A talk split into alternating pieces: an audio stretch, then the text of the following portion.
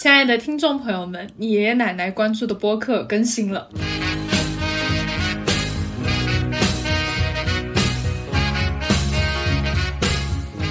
我是珍珍，我是呱呱，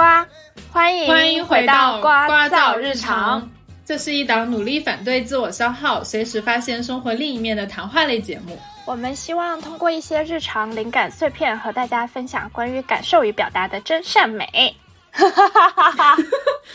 这句话现在说的好没有底气。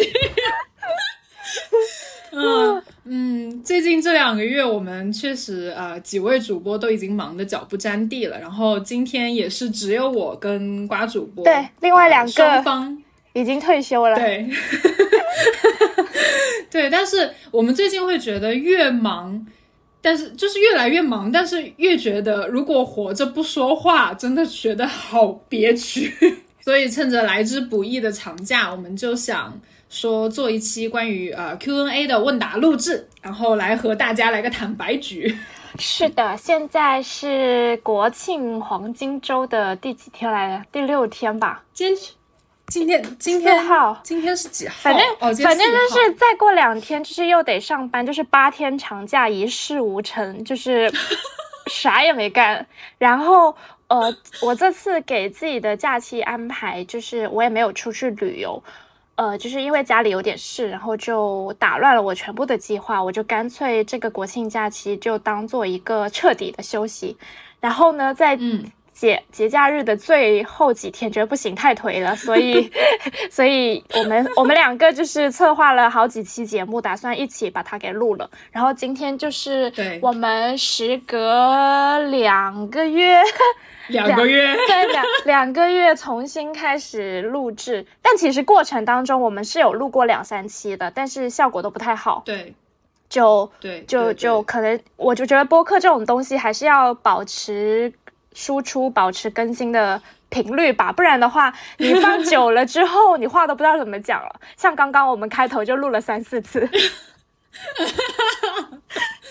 ，OK，那我们就直接来吧。然后其实我们征集的那个问题已经发出去了，大概有三天了哈，好像有差不多三天了。嗯，然后呢，我们一共收到了十四条问题，然后这十四条问题我无一例外全部保留，就是我没有删掉任何一条问题。很就是难回答。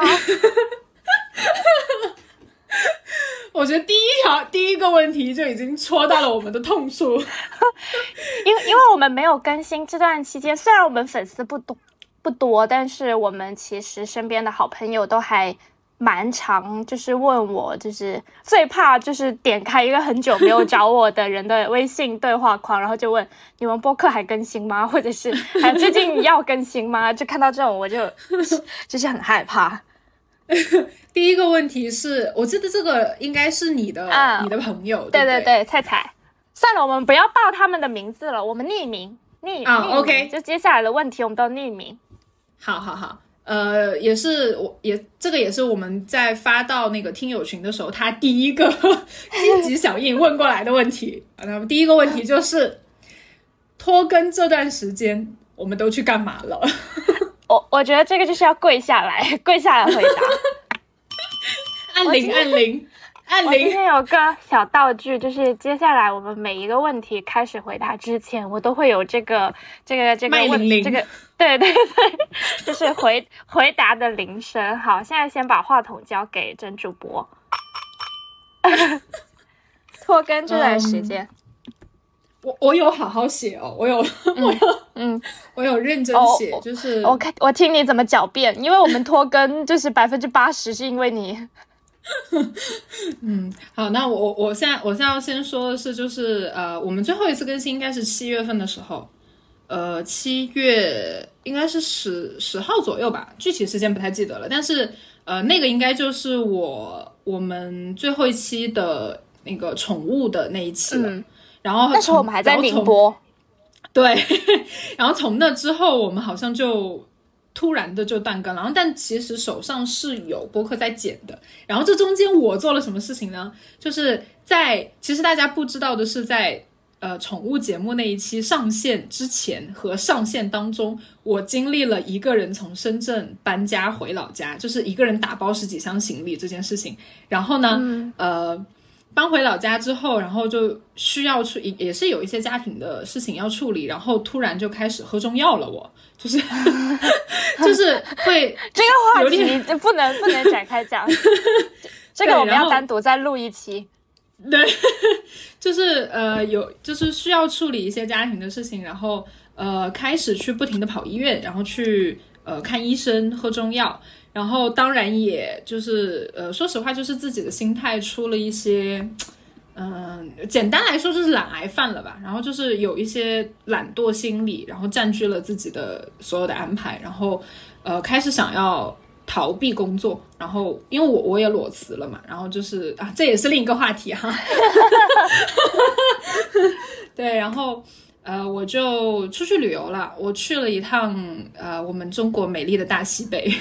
然后呃见，然后也见了一些呃隔了很久很久都没有见到的一些朋友。然后工作这个事情，包括播客，我就因为我我个人是觉得，在我自己状态不好的情况下，我录制的东西和我剪出来的东西是没有逻辑性的。然后就是我觉得质量没有那么好，然后可能也是就自己的包袱比较重，然后就把这个东西就暂时搁置了下来。也没有说，其实这个也没有说像上一次断更那样，就是我是。呃，做好了心理准备要断更，这个其实就是放着放着它就断掉了。就是不知道是谁有一期播客剪了两个月，然后还没剪掉，然后最后决定放弃。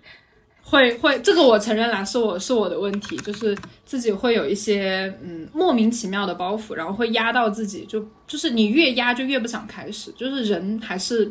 懒惰心理很重这个阶段。所以总结一下，就是你拖更这段时间主要做了两件事，一个是摆烂，一个是喝中药。对，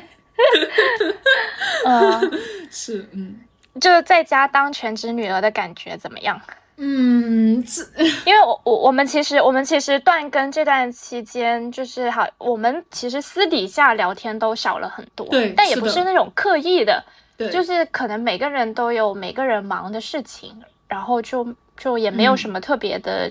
就是这几个月没有特别值得高兴和难忘的事情需要分享。确实是的，因为因为说实话，回了家之后，嗯，家里的氛围和在深圳的氛围其实是差非常非常多的。一是，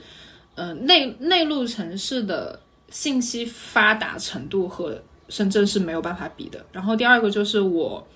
因为我我是从上了大学之后就已经离开老家了，所以我有将近十年左右没有长时间的在我老家生活过。嗯，然后所以我在老家是没有朋友的。嗯，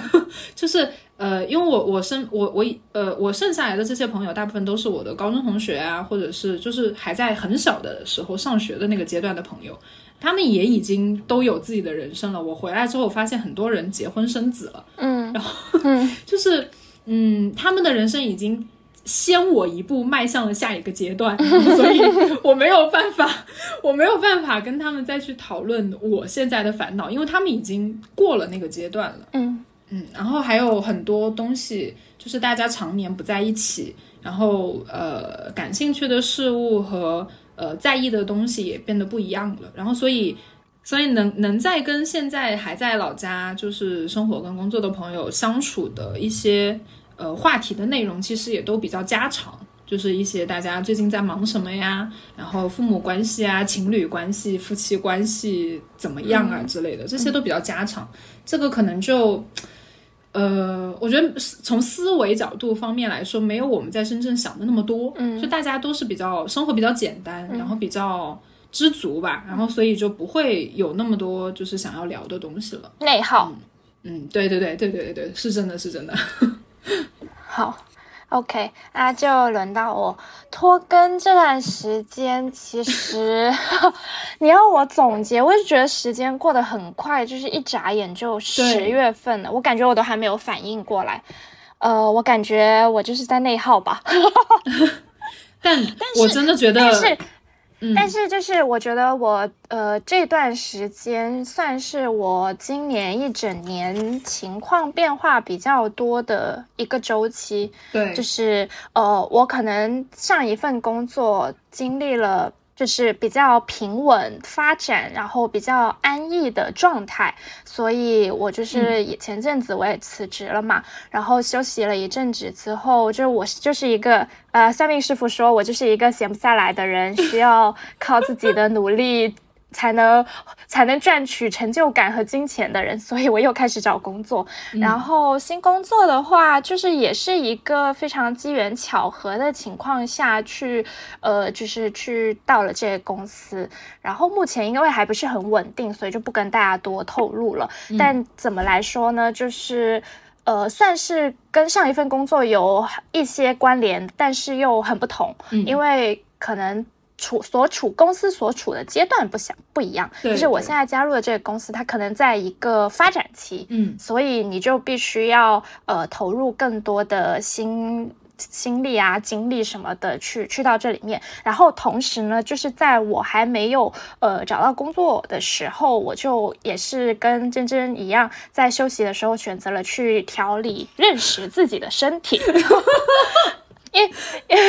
因为因为我其实就是我我我前两年就是生了一场病之后，导致我的耳朵就是有耳鸣的听力下降跟耳鸣的状态一直伴随着我嘛。对，然后我就想着说，趁嗯这个比较有空的时间，就去尝试一下中医调理。然后呢，嗯我就在，嗯我就我就在一个呃，是抱着一个非常积极向上的心态去面对这件事情，就是我想要再试一次，然后就去看了中医，嗯然后开始吃中药，然后整个过程也是很漫长。然后呢，就因为喝中药这个事情真的很玄乎，就是不是每一个人都适合喝中药，以及你遇到对的医生也很重要。就这个事情，我们之后再展开讲。反正就是 我因为喝中药这个事情，连带了出了一些别的反应状。况，对对，就是精神状态也很不好，身体状态很不好，感觉那个药越喝人越难受。然后呢，又嗯去做了。就是疑神疑鬼，又去做了一些别的检查，然后刚好就是做了这个检查呢，就导致我发现了我身体的别的问题，然后就导嗯致我，其实我从七月份到九月份，整个呃应该是八月份，八九月两个月，整整两个月，我都每个星期跑医院，不是中医院就是西医院，然后各种检查、吃药，反正就很痛苦这个状态。然嗯后我现在也还在吃西药，就是这个抗争的过程，也不是抗争吧，就是认识自己身体的这个过程也还在持续。所以因为身体不好这件事情，让我整个人的情绪也不太好，就是嗯不是说到了一个崩盘的阶段，而是说开始意识到，呃，到了这个年纪，就是身体是第一位。就是切切实实的感觉到身体是第一位，不是一句说说而已的话。因为就是你过往你过往不注意的东西，到了一个节点，它显现之后，就算你解决，你也不一定很快的就能按照你，比如说你设好 timeline，你设好计划，它就可以按部就班的去解决。是的你，吃了药，它也不一定会好，就是就是一个很漫长、很折磨的过程。然后在这就因为这个事情，导致了我生活状态，也就是呃没有什么精力，或者是说。呃，整个人就处在一个很颓废的状态，然后、呃，整个人的情绪啊状态都不是特别好。在这个时候，我就没有去做更多的计划了。所以就是比如说，呃，之前可能有跟安妮姐姐想要做一些杂志，然后嗯包括播客稳定更新，然后包括我自己其实也有一些别的一些计划，比如说去旅游啊什么的，就全部都暂停了。基本嗯上我这几个月的时间，就除了必要的工作以外，我就是在呃，算是积极的吃药跟尝试各种认识自己身体的方式吧。然后，对，然后，然后这个过程很漫长，而且你也不知道你还要坚持多久，就蛮痛苦的，是的，嗯就是算是算是比较不太开心的一段时间。嗯，而且我觉得，因为我们中途断断续续有在互相了解对方的身体状况嘛，因为你也在喝中药，然后我也在喝中药，对，然后呃互相交流了之后，好像我们我们其实是莫名其妙的达成了一种默契，就是我们对播客这个事情暂且不提，因为我们很很清楚对方的状态都不是最优的状态。对对对，然后就是呃，为什么在节前突然间有一天，就是就突然说起了播客这件事情，就是很正式的说了这件事情，或者说很直白吧。然然后然后他就他就他就发了一堆东西给我，然后当下就是我当下的感受，其实是觉得哦。其实你在做你自己喜欢做的事情的时候，你自己的状态是会呃不不受控制的变好的，我自己对觉得。然后就是也是经过那次谈话之后，其实我们很快就确定了几期要聊的东西，对，然后也突然发现，就是这几个月其实我们没有交流，但是我们少了播客这个东西，确实少了很多输出，就是有一些很细枝末节的东西啊，或者是有一些感受型的东西，如果你不保持记录的话，它就会消失。对是的，这也是为什么我们迅速的去调整状态，对，去打算就是以一期 Q&A 的录制去去开启我们接下来的播客更新历程，因为我觉得过往可能我们两个还是太把播客当做很重要的事情，对，就是会觉得说，哦，我不做到九十分，我就不开始对。对。对，我我觉得不应该是这样子的，因为我最近也一直在听别的播客嘛，然后我印象比较深的就是，呃，有一期有一档我还蛮喜欢的一个播客节目叫《深夜解剖人类》，然后那个、那个姐姐她就是有一期讲亲密关系的。她就是喝醉，也不是喝醉，就是微醺之后，然后立马在开录，然后录了一个多三，差不多三个小时吧，然后一刀没剪，直接上线。她说 这一期的上线就是必须要在她酒醒之前把它给上了，不然的话这一期永远上不了。他说他之前录过三四期，但是都是录完之后觉得哎不满意，然后就把它删掉删掉。所以其实我我个人最近的一个心得就是，呃，当我们突然间想要做一件事情的时候，它不是心血来潮，有可能就是它潜意识已经在你心里面放了很久了，然后突然间它浮出水面，这个时候你就要勇敢的抓住它，不然的话。你你就会很可惜，少掉了一些东西，所以这个就警醒了我，马上马上 动起来。对，好，OK，那好呃，这这个算我们算我们蒙混过关了啊。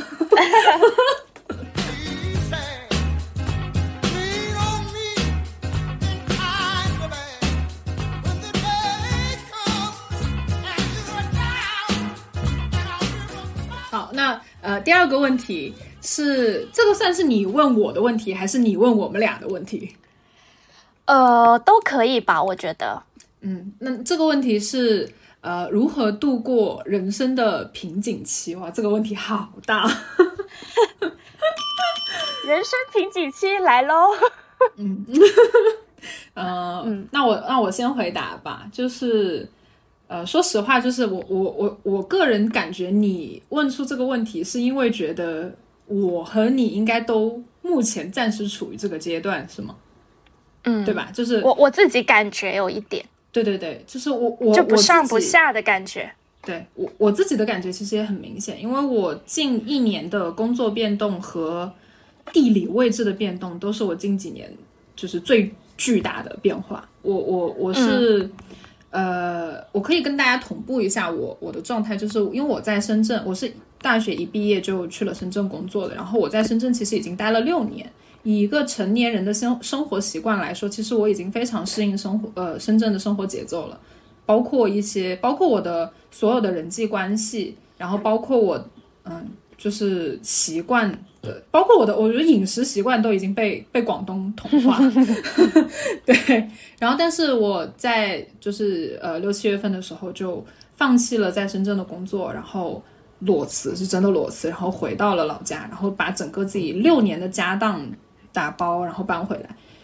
嗯，我当时做这个决定也是因为我觉得我到了人生瓶颈期了，因为我那个时候，呃呃，我的职业其实大家应该认识我的朋友应该都知道吧，就是我是做设计的嘛。然后呃，在深圳近两年的工作的环境会让我，当然这这不不仅仅是环境的问题啊，也可也我我我自己也会觉得是我自己的呃能力的问题，就会让我觉得，嗯，设计师做起来会让我很不开心，然后会很被动，然后很无法掌控，然后有很多成果和结果，并跟我最一开始的预设会差的非常的多，大相径庭。然后，嗯，也考虑过换方向，比如说原来我去做的是品牌项的设计，然后后面我会觉得，哦，那会不会是因为我做的东西太不落地了，太概念化了，然后所以我就去呃做了跟销售相关的电商设计，然后最后发现，嗯，其实换泳池你学不会游泳，就是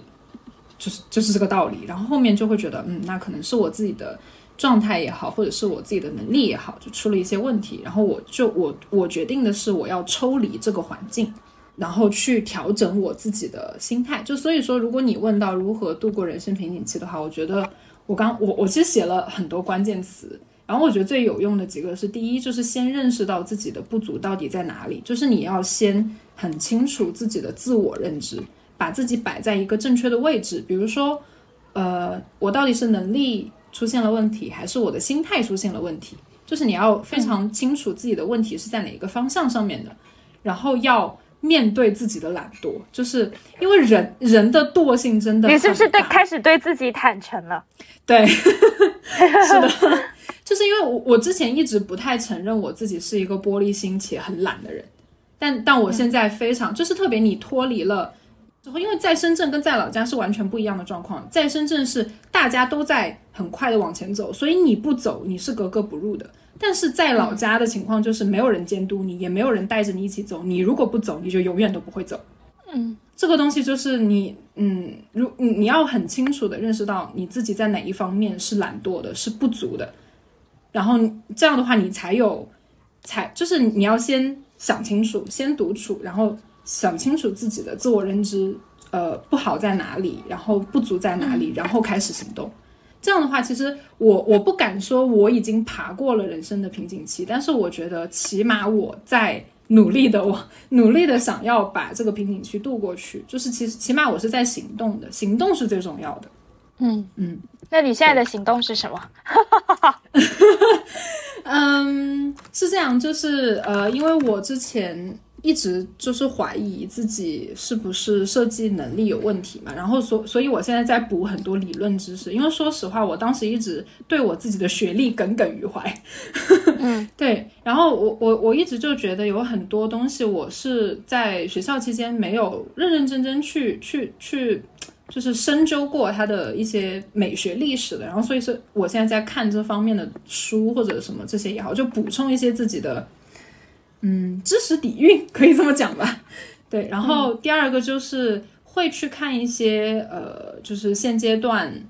嗯，对自己就是心态调整有嗯有帮助的一些运动也好，甚至说有帮助的一些呃视呃视频啊书籍也好，都会去有会去做这些。我已经开始练瑜伽了。嗯，好的，我紧跟你的步伐。对，然后嗯。户外也好，瑜伽也好，就是这些有很多是不呃，它可以锻炼你的身体嘛，因为我们现在身体会有一些嗯问题在。然后第二个就是它其实挺调节你就是自己的心态，就是它会放松一点，有会有，因为你你你你去，你像我，你像我前两天去徒步，那两三那那四个小时吧，将近四五个小时，那四五个小时山上是一点信号都没有的。然后那个时候你就只能集中精力在自己脚下走的那条路上面，所以那个时候你的心态是很放松的。嗯，要要给自己的要给自己的脑子一个就是嗯按摩的机会，让它放空放空。嗯，OK，哦。我问什么？其实我当时问你这个问题，没有想过问我自己。但是我后来就是呃，问题出来之后，我就想说两个人都要打嘛。然后我就仔细的去想了一下，呃，我自己是不是处在一个人生瓶颈期？其实今年对于我来说是的，因为如果不是瓶颈期的话，我可能不太会去做这么冒险的决定，就是离开一家。我很喜欢的公司，有我很喜欢的同事，嗯的一个这么样的工作氛围，然后去面对未知，因因为我其实本身就是一个，呃，我觉得我前领导说我一句话还蛮对的，他说我是一个擅长从零到一，比较擅长从零到一的人，可能到一到一百这个过程，我会没那么容易坚持下来，或者是我表现的不够优越。嗯。然后他当时说这个话的时候，我就有呃，我当时觉得哎，好像有点道理。后面就是我再去找工作，或者是我再去复盘，我接下来想要过什么样子的生活和什么样子的呃，就是状态的时候，其实稳不稳定从来不是我的一个。一个必选项，就是相反，如果它太稳定，就是它太一成不变的话，它反而会变成我的一个瓶颈。然后我自己就会去复盘，呃，我其实是一个不太爱换工作的人，然后我过往的几段经历其实都是被迫的，对不对？就是上一份我的上上一份工作跟你在一起的工作，其实就是被迫被迫离职嘛，然后再到。呃，这一次就是我主动离职，其实都是处在一个我可能当下没有意识到是瓶颈期，但是我做完这个决定之后再去回看，比如说我现在回到呃，虽然现在新的工作工作状态还没有调整到最好，但是我回去看，我会觉得说，即便是这种充满未知、充满挑战性的工作，都会比我一直在做一件。可能我已经知道它是它是什么结果的事情，要让我来的更加兴奋。所以，嗯，所以这个也是我自己觉得我今年是一个瓶颈期的这么一个状态。然后我自己的一个信条，或者是我自己遇到问题的解决方式，就是呃，当你意识到问题，它它是一个很好的现象，因为只有当你意识到，你才能够做出改变，而不是当问题变成结果之后，你只能对着这个结果，就是就是你只能接受它。对，对对对对，所以我自己就是不破不立吧，这个嗯就是我怎么去度过人生瓶颈期。因为嗯后面就是我自己也想通了，就是呃，你去做这个决定，或者是你去打破这个瓶颈，它无非就是两种状态，一种就是变得更好，一种就是变得不好。但是你本身在瓶颈期里面，你已经是不好了，现在你多了一个选择，所以你为什么不去试试呢？这个也是我。呃，因为我本身不是一个很喜欢改变的人，但是现在我默默的，就是有在鼓励自己多去做一些新的尝试、新的改变，包括、呃，我去看医生这个事情，其实前一两年，呃，就是我也有尝试过，然后后面就是就是过得太安逸了，你不想要你的生活里面出现新的变动，让你呃胆战心惊着、惴惴不安的事情发生，所以你就去嗯。假装忽略它。但是嗯。当你真的去面对它之后，其实就是还是不是不是说没有办法面对嘛，就慢慢的你也就可以在这个呃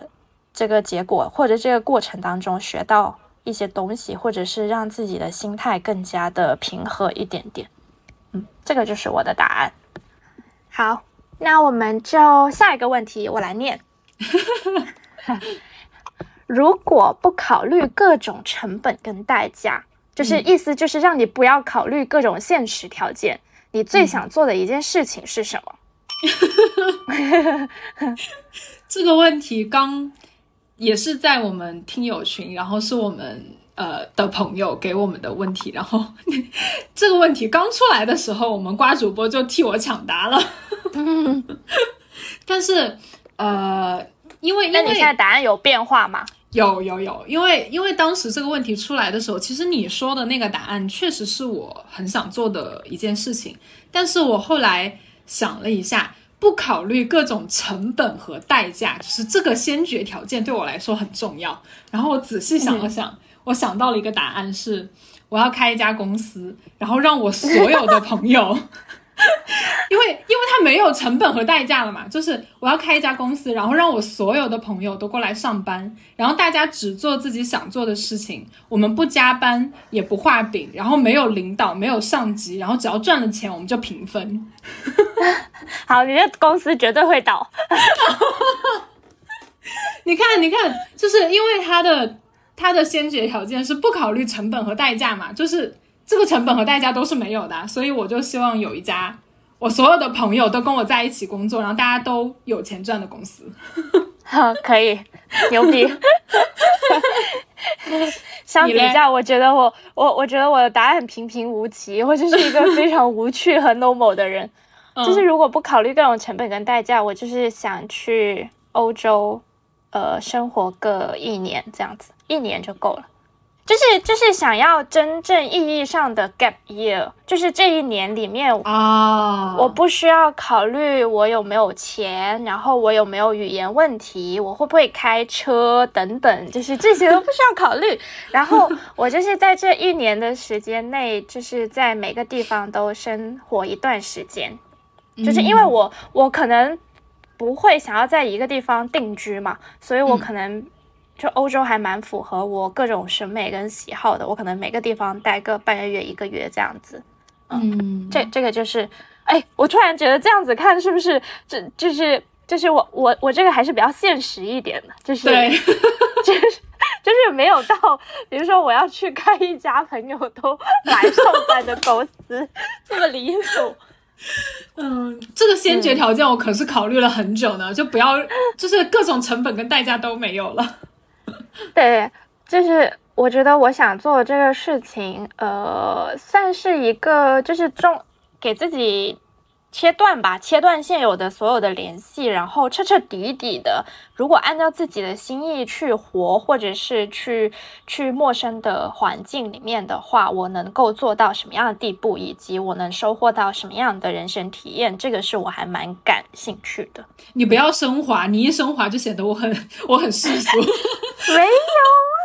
我这个就是我这个。就是其实说真，我这个事情我现在想做也可以做啊，就是我要忍受各种成本跟代价嘛。对，我我不愿意忍受这种成本跟代价嘛，就是说白了，就是我还是一个很现实的人嘛。OK OK，挺好的，炸出了我们俩最在意的事情。对，好，那我们下一个吧。嗯，二零二三年到目前为止，有没有留有印象的小事或者莫名其妙的事情，做一些心得分享？留有印象的小事，就是你一一哦，首先我要说明，就是这些问题哦，我只在嗯开录之前看过一遍，就是我没有提前写，就是我是裸聊的状态，所以我现在就是要现想，就是第一时间的想，呃，我觉得应该。目前为止，我觉得最扯淡的就是我最近听到我朋友一个非常奇莫名其妙的玄幻的事情吧，就是就是是我知道的那个事情吗。对对对对对，哦我我我 觉得这个真的既满足留有印象，又满足莫名其妙。莫名其妙，对，哦 对，就是呃，怎么说呢？就是玄学这种东西，宁可信其有，也对，要嗯，就是保持敬畏的心。心态。嗯对对对，但真的太扯了。哦，我跟你讲，我发了那个问题征集的时候，然后就有一个我的朋友，就是学弟，他就一直反复的在问同一个问题。我之前发播客，他也问了一个问题，他就问我们什么时候录灵异特辑。然后我就想说，我说我们这档节目能跟你聊这种灵异特辑的，大概只有郭真真本人。就是因为我自己是很怕鬼神这种东西的，嗯，但但也也迫于面对吧，就是呃，简单来讲，我就不展开讲了。就是首先就是我朋友在农历七月撞鬼了。然后呢，这个撞鬼的事情呢，是因为他搬了家，他稀里糊涂搬完家，然后发现那个家他的小猫很不适应，然后他就顺嘴问了一句他的懂风水的朋朋友问了一嘴，然后他就首先就说了他那个房子的风水问题，然后这个也是我们之前一直很想聊的玄学问题，这个我们之后再单独开一期播客聊。然后呃，然后就是房子有问题，然后更严重的问题是他身上有脏东西，然后这个就是让我们很扯。然后重点就是我他。就是我们身边的几个人，我们所有的人都是独居女性，然后在当时晚上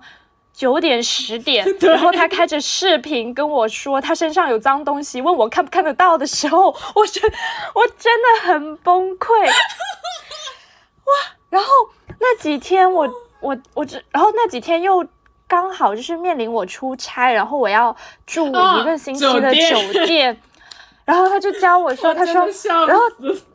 他就开始复盘，就是说什么他可能是去广州，然后住酒店，有一第二天晚上忘记关门啊，不忘记敲门再开门，就是没有进门之前没有提前敲门，然后那天晚上那盏灯有死活都关不掉，他就开始复盘这些很细很细的细节，然后就搞得我。精神极度焦虑跟紧张，然后导致我那几天就是我去酒店，就是就是一开开合合拿外卖啊，或者是我进门，我都要先敲三遍门。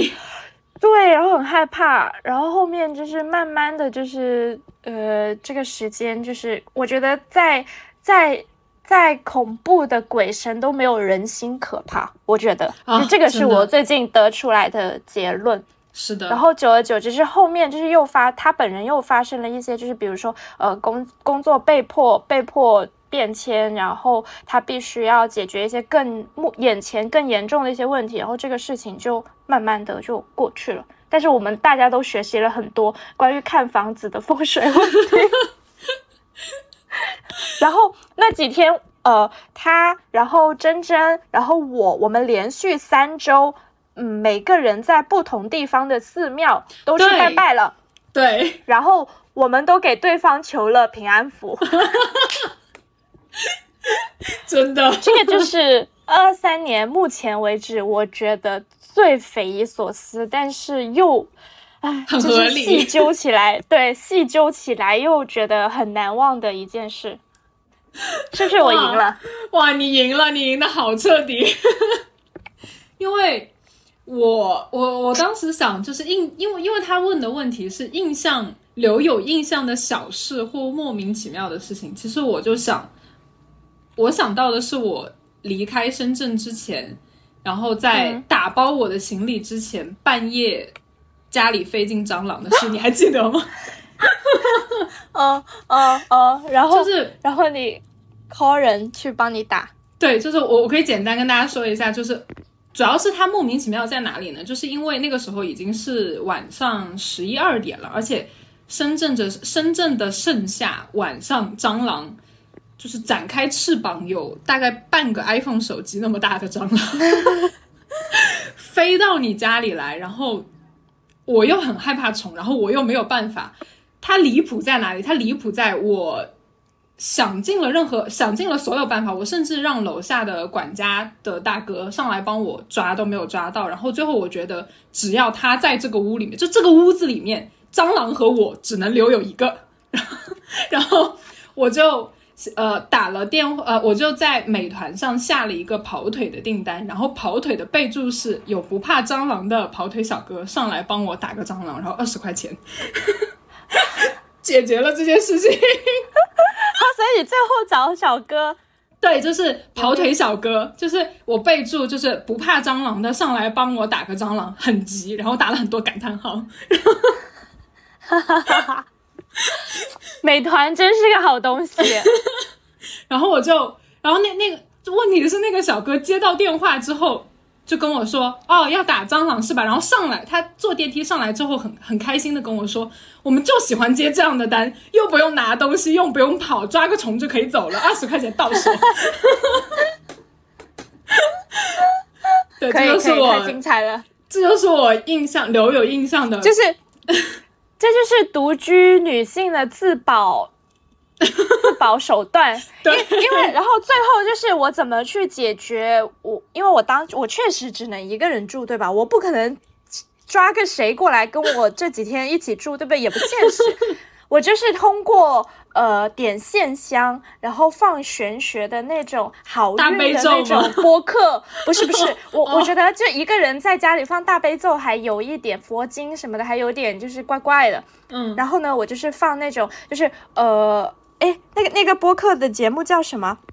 悬而未决吗？还是什么？哦就是有一哦档、哦有一档玄玄学泛玄学类的播客节目，我很爱听。然后它不是那种很玄乎的，它其实就是通过各种气场，或者是给你讲一些呃所谓的玄学里面的一些理论，拆解成你听得懂的话，然后去讲。然后我就听了一期关于怎么吸引好运跟怎么吸引就是许愿的这 这这些播客，然后我我就是在这些播客当中入睡。然后还有就是。呃，今年我彻底的从香氛蜡烛转为线香，就是我会觉得嗯。点线香就是给我的感觉就是跟寺庙的那种感觉关有点联相似，对对对，，然后我就会整整个身体很容易放松，对，就是这个是年纪到了没有办法，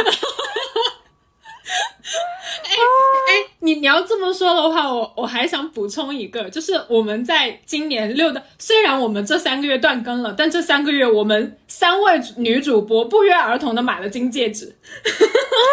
对反正就是呃，依稀记得我三月就录那个三月份、二月份的时候，在录那个妇女节专题的时候，然后我对面对我面对木木说，呃，就是。爱好是买金子这件事对。情嗤之以鼻，然后后面就是他们不断的给我转，就是那种呃金戒，就是就是右手戴右手中指戴金戒指，招手财，对招财之后，就是马上立马就是去买了个金戒指，大概就是。嗯，有点有点年纪的女人是这样子的，我们我们应该是到年纪，然后血脉觉醒。对。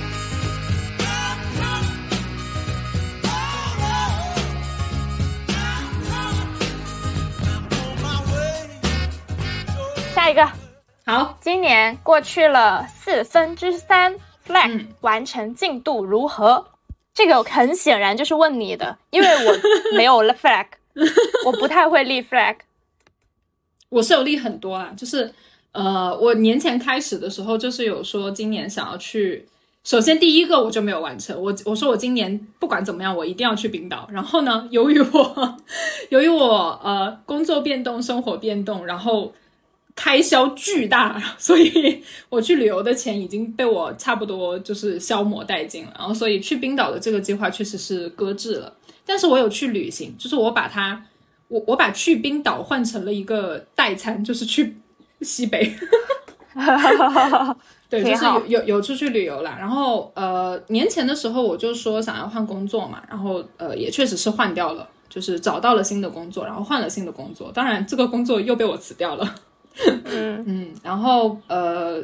呃换城市怎么说呢？就是换城市和搬家这件事情其实是同时进行的。我现在应该还算在进行当中，然后目前我还剩两个月不到的时间，不知道换城市这件事情我能不能做完。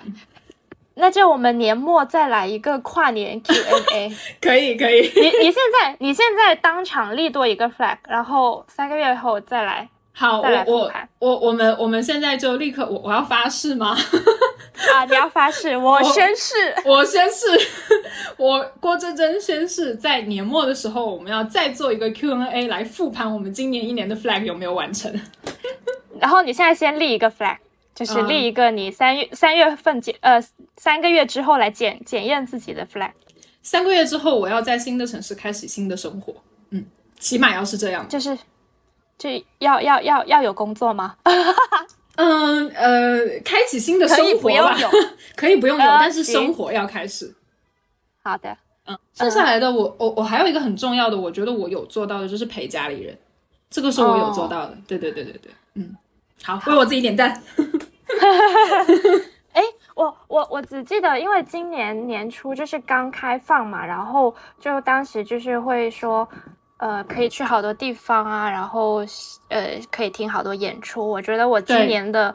整个完成度，其实其实截止七月份之前，我觉得我二零二三年的上半年出去的频率还蛮高的。就是我仔细数了一下，就发现，呃，什么上海啊、杭州啊、成都啊，虽然这里面有一些是出差的啊，但是也、嗯也就是半出差半玩。然后我们还去了宁波啊，对吧？就是去了蛮多地方的。但是我们有没有完成的呃 flag，就是东山岛之类的。我我还去了青岛，哎，就是就是我我复盘上半年，我其实去了蛮多地方的。然后、呃，我也听了超级多的演出，包括接下来还有每个月都有很期待的演出，以嗯及我也买到了我今年年初没有看到的音乐节的门票，就等等。我觉得在文旅方面，我的个人完成度 还是挺满意的。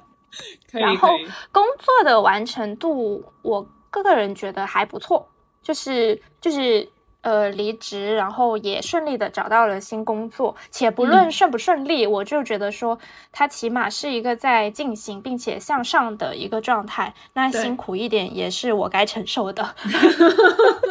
对，然后。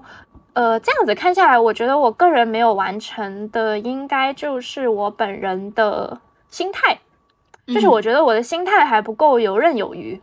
嗯。就是这个很难哎、我觉得。然后还有就是，呃，如果可以的话，我接下来想去北京过一下秋天，或者哦是冬天去看雪，这两件事情，我希望在年底能起码完成完成一件。对、嗯对对，就是这这两个。然后，呃，因为我们其实计划已经做到了年初了嘛，就是我们还要去泰国啊，对不对？对对对，所以生活还是还是整体还是蛮好的。我觉得，呃，今年会比去年辛苦很多，但是。特别是在这个三分四分之三的这个节点，我自己觉得是有点难撑下去。就一方面你会觉得说时间怎么过得这么快，对，就是只剩下三个月了，我还能干些什么？然后一方面你又会觉得说，啊，好像呃，就是落实到一些小事，你其实也有在一步一步的做一些努力。对，我觉得这个也蛮好的。是的，是的，嗯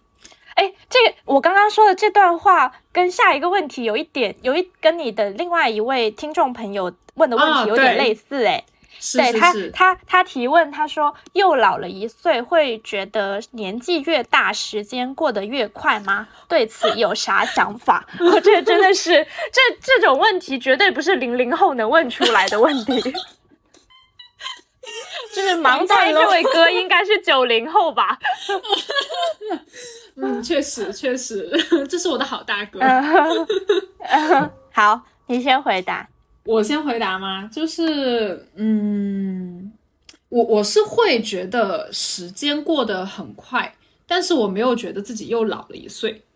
就是我是觉得自己有年长，但是我没有觉得我老了一岁。就是我我不知道这个区别大家能不能感觉得到，就是我会觉得时间过得非常非常的快，然后因为因为今年过生日的时候会不知不觉哦，原来我已经离三十岁这么近了，就是马上后两年就就要迈入三、迈入三十了，但是嗯，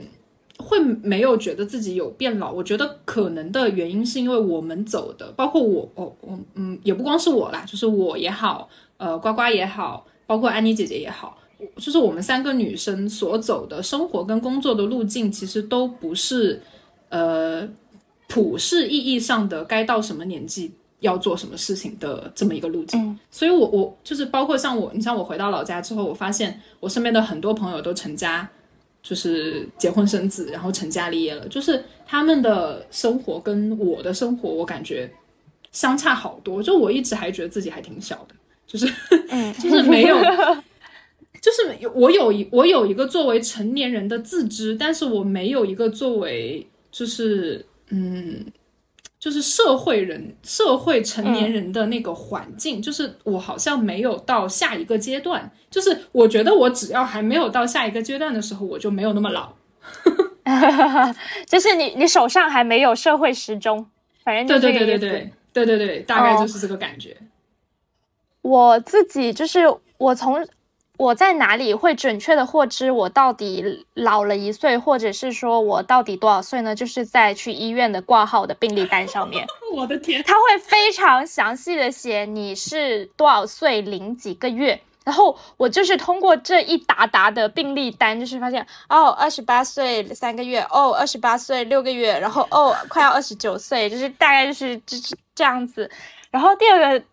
我自己会觉得时间过得挺慢的，就是这个是说我当下处在一个可能不太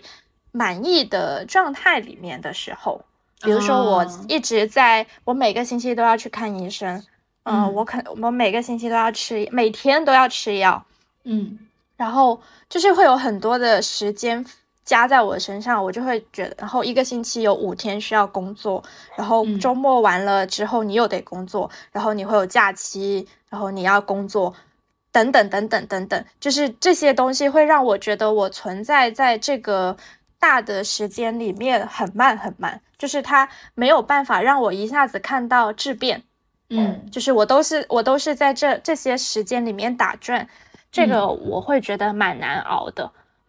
然后这这个其实没有办法，因为我就会觉得说，嗯，年纪越大，我反而觉得时间过得越慢。嗯就是就是因为你你你整个人格或者是你的感受力和周遭的一些事情，会更加容易引起你的关注跟敏嗯感。嗯嗯嗯，就是你会很容易，比如说你会因为一些社会事件，或者是因为工作上面、生活上面的一些事，然后导致你沉浸在这件事情里面走不出去。但是你看看我们在大学的时候，我们十八、十九岁的时候，哎，这课就上不完就不上啊，这作业不会做就不做嘛，就 有什么事情有什么事情打个麻将、吃个宵夜再说呗，对吧？就是那个时候你是会觉得时间再怎么难熬，时间也还是过得很快的。这个是我嗯自己的一个对比。与其去，与其去关注他过得快不快，还是更加需要去关注当下的这个时间，你自己花的，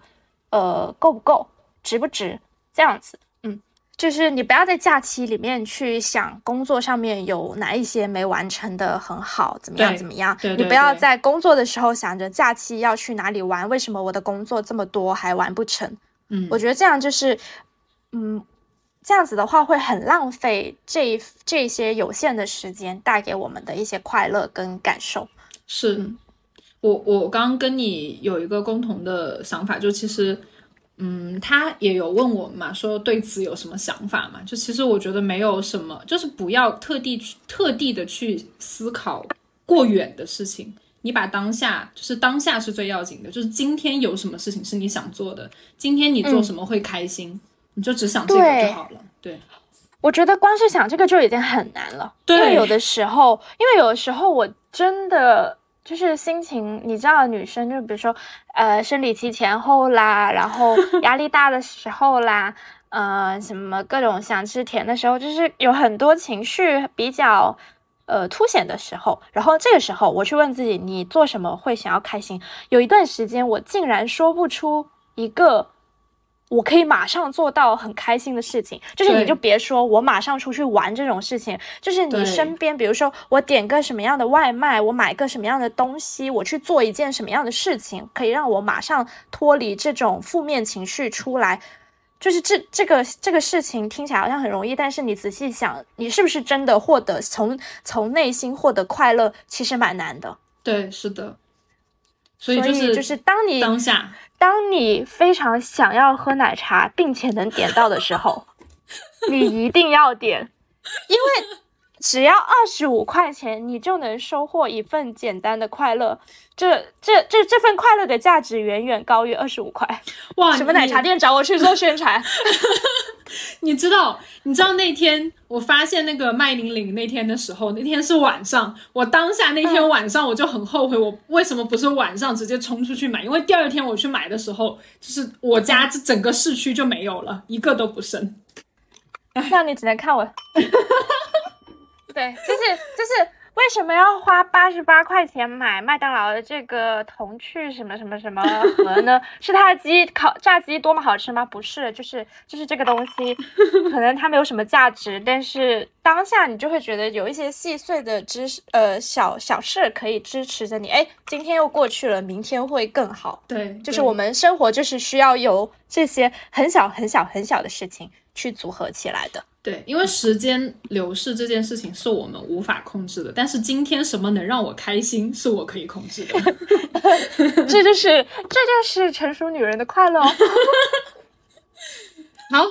下一个，呃，接下来就是一些，对，有有一点接下来，就是一些、呃、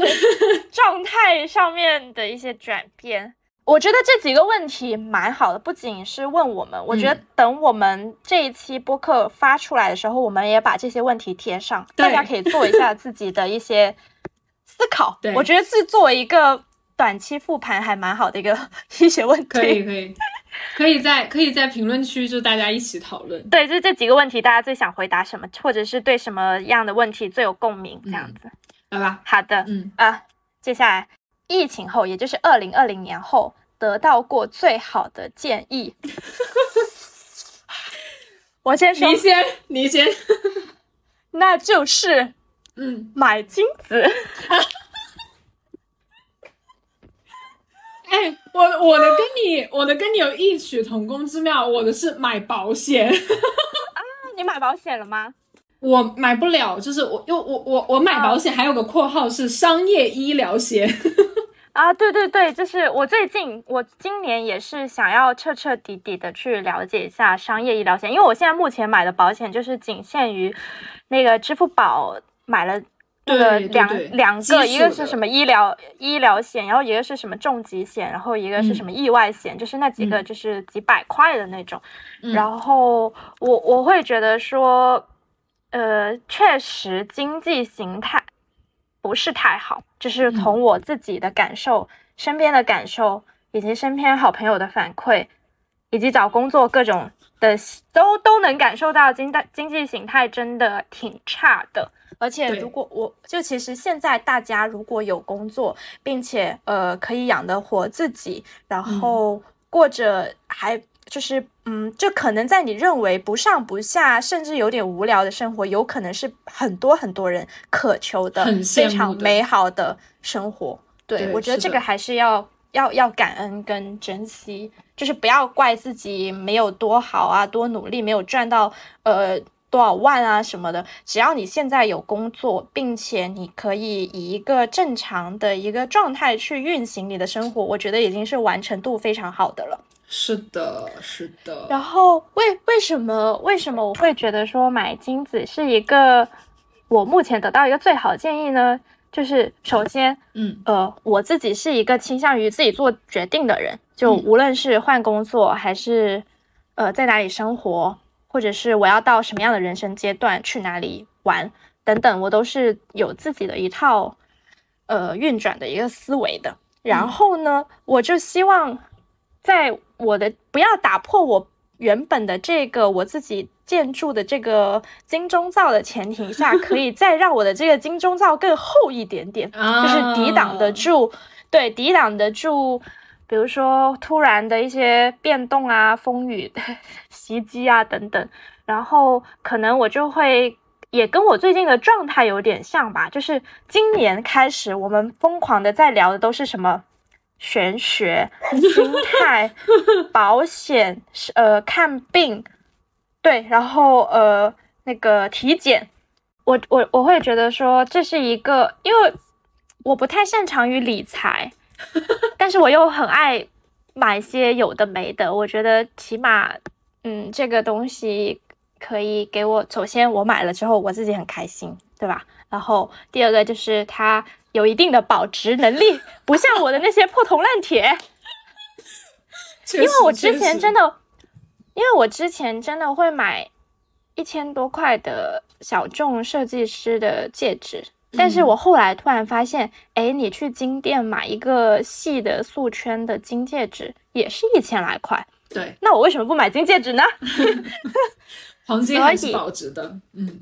对对对，然后然后刚好朋友分享，就是拿妈妈以前很很久之前的旧的饰品，然后去金店去置换，然后换了大金手镯和几个金戒指，然后我就会觉得，哇哦，就是就是这个东西，如果你现在不喜欢，那你买的多，虽然你花了钱，但是这部分钱你以后还可以再利用，就是换新的戒指，我觉得就蛮蛮蛮开心的。我我这里我我当时是听谁，我不记得是听谁，是我妈说还是什么，就是金子这个东西它会变成你的财产，但是如果你只是买饰品，它就只是一个玩乐的东西。对对对，然后再加上我又没钱买房，没钱买车，对吧？那那我能够买得起的一些固定资产，那不就是 金吗？对，金子就是在力所能及的范围之内。嗯，没错没错，这个我们已经达成共识了。就是就是大家大家感兴趣的话，可以去回听我们三月份那一期，就是妇女节专题的那一期。特辑，对对对，对，你会你会看到我的那个态度的转变，真的很夸张。我现在就是对我的金戒指爱不释手，想要再买一个。嗯，其实我我说要买，我说要买保险，特别是买医疗险，其实也是一样的，就是你说的，在我自己的金钟罩的前提下，再加一层外壳，就是其实给多多多少少都是给自己的人生多一重保障的意思，因为。我觉得这个疫这个问题的先决条件是疫情后嘛，因为其实我们这、我感觉我们这一代人真的经历了，就见证了很多历史时刻，就是疫情、疫情这个事情现在已经被写到教科书里面了嘛，就是嗯嗯，这个是对于我们来讲，它呃，如果说学术一点叫黑天鹅事件嘛，就是我们无无法控制的这样一个嗯自然形态的大规模的这么一个一个我们无法掌控的事情。然后，但是呃，既然无就是有有点像我上一个问题回答的那个底层逻辑是一样的，我们无法掌控的事情，我就不去管它了。嗯我掌控我能我能掌控的事情，比如说我们多套几层外壳，多买一点金子，增加一些自己的财产跟保障。嗯，我觉得这个就是最好的建议了。是的，是的，就是就是你要，就是说我们想要好好生活，其实不仅是说你在面子上面去做到一些体面，对，哦，我觉得可能一定程度上，就是像比如说我以前不太会考虑存钱啊，呃这些问题，我就会觉得说那还年轻嘛，呃、嗯想出去玩就出去玩啊，就是你可能过了这段时间你就再也回不来了嘛。嗯，所以，但今年就是，比如说，我其实今年也有规划出国玩，然后因为今年国庆真的就是各种机票、酒店，真的真的贵的太离谱了。很夸张。我真的有点买不下手，然后我就当下觉得算了，要不就当存钱好了，就嗯在、既然去不了最想去的，那就暂时先不去。所以现在也不太会有那种从众心理了，就是呃说在假期我一定要出去玩或者怎么样，还是在力所能及的范围之内去满足自己。是的，是的，是嗯。不然的话，感觉一趟下来花了这个钱，自己会开始心痛。就是我觉得我长大了一个呃很大的一个转变，就是我现在买东西会开始谨慎了。就是嗯可能我还是会买一些在你们看起来很贵的东西，但是这些很贵的决策，我背后其实是想了很久很久，而且我单次消费的频率直线下降，就是我已经很久没有在淘宝买过衣服之类的，可能我会偶尔买那么个一两件大件的，但是我就可以顶很久很久，因为嗯我买贵的这些东西，它可以伴随我好久好久的时间，然后我就会觉得值得。你的消费质量提高了，然后你的消费次数变少了。对对嗯对，大概大概是这样。就是现在我可能会很清晰的去分辨哪一些东西是我当下需要的，和哪一些东西是我可以等等再买的。嗯哦、就是在在我现在不太会，就是这个可有可无的东西我买，可有可无的东西我不会再买了。你长大了。大概是这样。我长大了。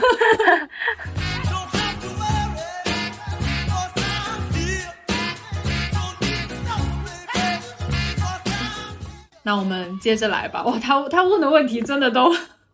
嗯，下面一个问题，目目前为止，人生中最艰难的时刻，哇，太艰难了这个问题。谁来？你先来吧。我其实就是我前段时间跟一个朋友聊天的时候，然后我就有跟他说，我可能最近状态不太好，总是想东想西，呃，细究一些工作上面或者是我人生状态里面的一些很细枝末节的东西。然后他就突然说了一句话，他说：“嗯有没有想过，是因为你这二十几年来的人生过得相对一帆风顺，嗯没有遇到重大的变故，嗯所以你的心思才可以放在一些这么小的事情上面。嗯，万一如果你生活出现了重大变故的话，这些东西都不，我现在所思考的这些问题都不再是问题。然后我当下就是突然之间，我就会觉得醍醐灌顶？啊，对对对，我就会觉得说啊，好像确实是这样子的哦。所以我我我就是回到这个问题上面，我觉得我其实我人生当中目前还没有算得上就是最艰难的时刻，就是那种最艰难的时刻是指你束手无策，你甚至不知道该怎么去面对，甚至你不想要再去面对到明天，想要结束一切。嗯我觉得客观来讲啊、我自己还没有遇到这种时刻，并且我希望以后不要获得。我我觉得目前为止最艰难的时刻，应该就是我去医院的时刻吧，就是在我知道我的耳朵因为我的不注意，对，就是不注意，然后然后听力听力彻底下降，对，然后耳鸣，耳鸣永久伴随我这件事情，可能是目前为止我人生当中最艰难的时刻。它倒不是说它带来给我自己的后果有多么的大，而是说这个事情是本可以避免的。啊、你你会，我觉得可能会有一点责怪自己，为什么之前没有？对对对，对对对，我很长的一段时间里面，我都陷入在这种责怪的情绪里面，嗯然后甚至我会觉得说，呃，目前我我耳耳鸣的这个状态，就是给我的一个惩罚。嗯，就是上天给我的一个惩罚。哦，嗯，所以我其实有一段时间会沉浸在这里面，并且不打算去解决它，大概是这样。而且像比如说我今年尝试去解决它，但是它其实给我的结果不是那么的好。对，就是他给我甚至是有一点点负反馈，然后我就会觉得说，呃，是不是我就是要下定决心去直面这个伤害带给我永久的共存？就是我需要去跟它进行一个共存了，我不要再花别心思啊、时间啊，呃，或者是我自己的一些状态去去做调整了，我就大大大方的接受它。就这个也是我最近在思考的一个话题。嗯，我感觉那其实我我的跟你的应该，嗯，有有类似的地方吧，基本上都是身体出问题的，就是生病的那个阶段。我 我人生最艰难的时刻，应该你你跟安妮应该都是非常清晰的，就是我，呃，应该是两年前还是三年前，应该是两年前吧，做手术，对，做手术，然后呃，问题就是做手术的同时，我还要搬家，然后做完手术又就是呃情感状况有有变动，然后工作也有变动。那个那个那个前提下，就是我的身体、我的工作、我的生活、我的情感、我的家庭，全部都发生了变化。然后就不能掌控。对，就是所有的东西都不在我的掌控之内。然后那个阶段是我最难熬、最难熬、最难熬的。但是很神奇的是，几乎也是从那个阶段，是那个阶段我刚刚自己开始有点适应了之后，我们就开始做博客了。嗯，差不多是从那个时候不破。不立。对 对对，是的，是的，就是你总要给自己找一个出口，然后后面就是有很多事情会慢慢慢慢接受的来，然后包括我的身体问题啊，然后包括嗯工作的一些不顺心啊，就是后面你会觉得有很多就是不快乐，或者是也不是说不快乐吧，就是不顺是人生的常态。对，或者是不不合自己原本的心意吧。对对对，因为不可能所有的事情都会合你的心意，按照你所设想的那个一百分去走的。他走到六七十分，其实就已经很不错了。就不要不要奢求太多。嗯好，OK，来换一个轻松的话题。来，你最近一个购买并且喜爱的物品，谁先来？呃，你先。我我已经戴上了，有看到吗？这是这是我的新的眼镜链。呃，来，你详详细的讲讲这个看起来，在我看来是不必要花的钱。他花的我我价值为什么在哪里？我为什么会很喜欢这个眼镜链？就是因为我最近这个眼镜也是我新配的，有看到吗？就是我呃我我是从今年开始，就是因为我眼睛之前一直可能是用眼过度啊，一直有一点点干眼症，然后后面去看了之后，就是医生就跟我说，建议我呃多佩戴框架，少佩戴隐形，因为我之前不是出门、都会佩戴呃日抛的嘛。然后，但是就是你的眼睛会疲劳，然后我的近视度数又不是特别深，然后医生就建议我说，那你就多戴眼镜嘛，就是对视力矫正也是有一定帮助的。然后我就想说，哦，那我可以配新眼镜了是吧？然后我就，然后我就去，我就去配了一个新的眼镜，然后主要是这个框我也很喜欢，就是 就是会衬得我很好看。然后，呃，因为因为长期戴眼镜，我我我会有点，就是你长期戴会压到鼻梁嘛，然后我就想说。我又是一个那种记性不太好，然后东西喜欢随手放的人，我就想说，嗯，这么好看的眼镜我不能不能弄丢，然后就啊，好像有一个东西叫眼镜链，是不是？然后我上网搜一下，但问题是我为什么很喜欢它？这个东西只要十块钱，然后 然后它又很好看，然后就是你你累了，有点像脏辫。对，累了你就可以把它摘下来，然后就它就会挂在你的脖子上，就是它会跟随着我，不是我去找它。OK，嗯，这就是我最喜欢的东西。近期啊，近期，什么时候买的嗯、也也就上个礼拜吧，没有没多久。啊？这么近啊？要这么近哦？那那上这么近买的东西，那就是我这个麦当劳的麦玲玲啊，八十八块。我吃我我买了那个之后，然后就是鸡翅啥的小吃分给同事吃了，然后我就屁颠屁颠地把这个零带走了。我觉得它真的。就是你光是听它叮叮叮，你就心情会好很多。对，真的真的。哎，这个是这个是题外话，我讲一些实用的，我并不是 我，而且我刚刚去翻了一下我的淘宝记录，我的淘宝记录就是近一个月。除了就是一些就是比如说一些有的嗯给朋友买的新婚礼物，然后买的一些呃日生生活的日常用品以外，我最近买到一个我比较喜欢的东西是午休床。哇，你用午休床啊？对对，爽吗？就是因为就是我现在的午休时间从一个小时变成了一个半小时，嗯然后呢，就是午睡这件事情对于我们广东人来说是很重要的。然后我就想了很久很久，我最后还是下定决心买了一个午休床。然后买下来我就觉得花的太值了，这九十九块，就是你一躺下。你就入睡，就是你会睡得很好，跟你趴在桌子上睡是完全不一样的。而且就是你中午有午休大概半小时这样子的话，其实你下午的状态也会很不一样。然后嗯我我就会觉得，可能就是年纪到了，就是对睡眠很关注。然后就是太好笑。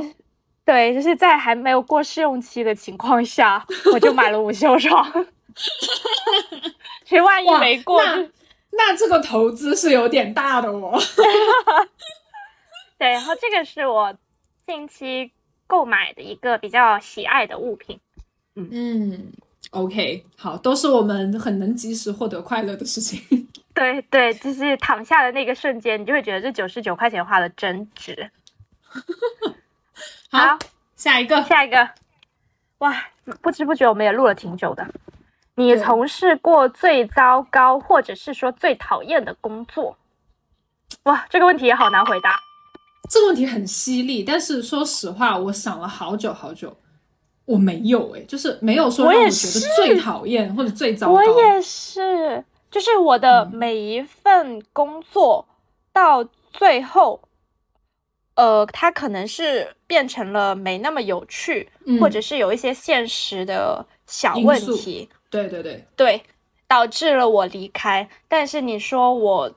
遇到这个无法忍受，然后最糟糕、最讨厌，目前来说真的没有。对可能是我会在工作里面，我会去分情况去看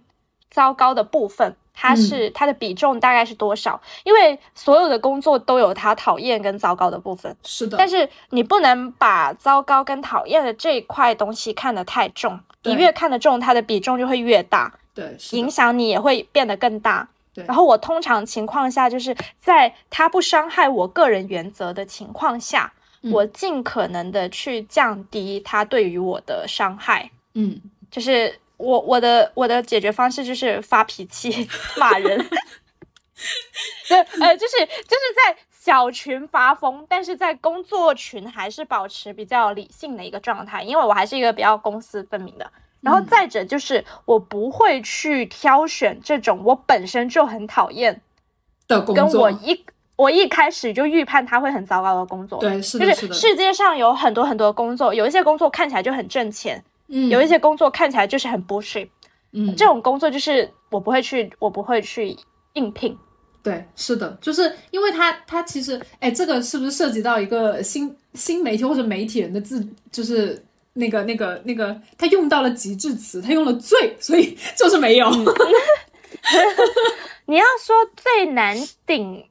的状态，可能还好回答一点对点，对对对，就是最糟最最糟糕的状态。我觉得，呃，目前工作里面我最讨厌的一个状态就是。就是这这件事情，它进行到了大概百分之七八十的时候，它被叫停，无理由的叫停，或者推翻重来。我觉得这个对于创意型的人来说是是一个很大的打击。对是的，倒也不是说这这个项目有多么的重要，而是觉得说自己辛辛苦苦搭建起来的整个工作流嗯，被摧毁了，就是失控本身让我很失控。对，我不喜欢失控，就是我喜欢有节奏的工作，就我不喜欢一团乱。那那那我有一个疑问，因为我如如果你把这个问题换成最难顶的，就是工作里面的状态，我会选择无法推进这件事情，啊就是啊啊所有的准备事项都已经做完，然后所有的预先的预设我们都已经做好，然后结果这件事情只是因为拍就嗯这么说好像有点得罪人，就是只是因为某一些客观因素，然后它无法推进，然后变成了一个层层汇报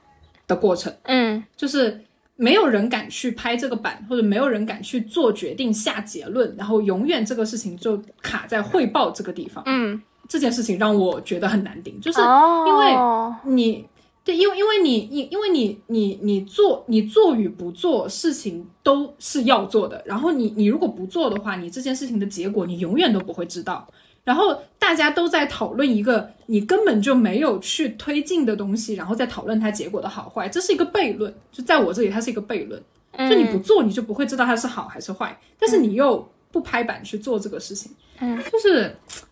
嗯，这个是让我觉得工作里面最难顶的时候吧。嗯，但是我又有了一个新的工作的思考，就是，嗯，就是我最近因为找工作跟工作身份的转变，然后我开始在思考公司为什么要聘请你这件事情，以及我在工作状态下我怎么去看我的同事，他是不是一个靠谱跟一个好的同事，以及我希望什么样的同事去配合你，协助我，嗯我们一起对一起去完成某些事情。嗯这个时候我就会想到，其实呃，解决问题的能力嗯比较重要。就是这个解决问题的能力，不是说你的专业素养有多么高，其实它是一个很综合的一个素质。嗯就是包括你在面对所谓的这种变动，然后你在面对这种工作无法推进的状态下面，你怎么表现出来这个事情要怎么去推进，就你怎么去工作，嗯这个事情本身其实才是呃公司请我们的核心的原因的的原因。对，嗯就是我我我觉得这个是我在新的在找工作的过程当中，嗯。呃，以及我现在的工作当中感受到的一个比较明显的点，就是为什么呃公司去面对应届的大学生，就是校招生，跟去面对我的时候，他发布的任务跟呃跟我沟通的一些细节是完全不一样的，就是风格也好，或者或者是呃流程，就就是各种吧，就是你你会很明显的感觉到你是一个工作了几年的人，你会去怎么去消化这个问题，跟呃当时比如说我在几年前去面对这种问题的时候，我会怎么解决？其实岁月是会在你身上留下一些痕迹的。嗯，OK，嗯嗯好，下一个吧。嗯，最近读到过的一本好书。嗯，一看就是一个会看书的听众。哎呀，我已经拿出来了。好，那你先说。有看到吗？你这有在看吗？对，我看完了，我看完了。这本是这本我我最近看到的好书，跟我的旅游息息相关，就是旅游有关，你去敦煌了。对我去了敦煌，然后呃，因为去敦煌的时候，我一直很担心我看不懂，就是因因为去敦煌这个机会对我来说也挺难得的，然后我就很哦，我也好想去哦。对我我就很担心我呃没有办法欣赏得了就是敦煌壁画这件事情，然后我就很害怕。然后我在去的前一天，专门去就是他们当地的一个独立书店里面买了这本书，这本书叫《敦煌艺术通识课》。对，它是呃那个清华大学教授杨琦杨老师写，就是写的一本呃怎么说呢，相对通俗易懂的，就是敦煌壁画的缘由、由来、发展的进程、历史兴衰期，以及它里面壁画所描绘的一些佛教的故事。这些东西，然后我为什么说我很喜欢这本书是有原因，因为当时我，嗯、说实话，我不是一个特别经常能看得进去完整的一本书的人。然后，但是我当时在书店看到这本书的那个前言，然后前言的最后一句话，他写了一句让我立刻付账的一句话，就说：“他说，如果你读完了这本小书，增加了一点点艺术自信，那我的目的就达到了。增强艺术自信就是这本书的初衷。”然后这，然后他这句话就让我觉得，嗯，我愿意看下去，然后我就买来了。然后也事实也证明，我看完这本书之后，就是了解了很多很多佛教的故事，然后呃，包括敦煌壁画，包括就是跟艺术相关的这一些，就是我们老祖宗的一些智慧。就对对对，就它它确实也有增强一点点我对于传统艺术的自信，所以我很喜欢这本书。嗯，然后建议大家都去看一看。好的，到我，就是我有一个坏习惯，嗯，就是我喜欢呃同一段时间翻好几本书，嗯然后呢，又因为我的节奏。就是我看书的节奏很看心情，嗯所以就导致我有好多书同时在看，但是又一直没有看完。哦，然后我现在我分享一个我自己今年吧，嗯就是也不是今年，就是换了工作之后，呃，然后提升阅读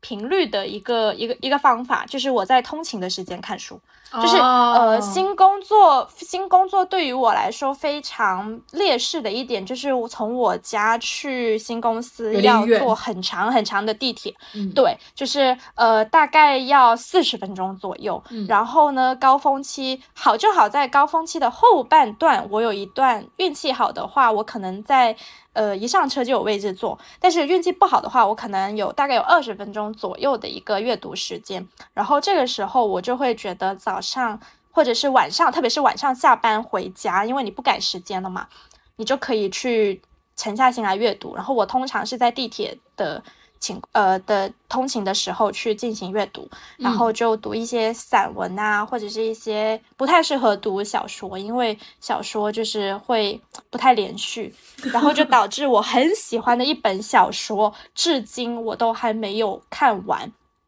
这本小说的名字叫做《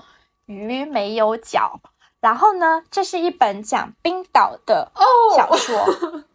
很好看，很好看，我推荐。它其实是获过奖的。然后呢，我当时买它，其实我买这本书有一段时间了，应该是在年初买的。我买它的时候呢，就是那个那个编者，他里面有写，他有写到一个，我我还摘抄了，我给大家念一下，就是他的一个推荐语。呃，我我非常喜欢，就是直接戳中了我。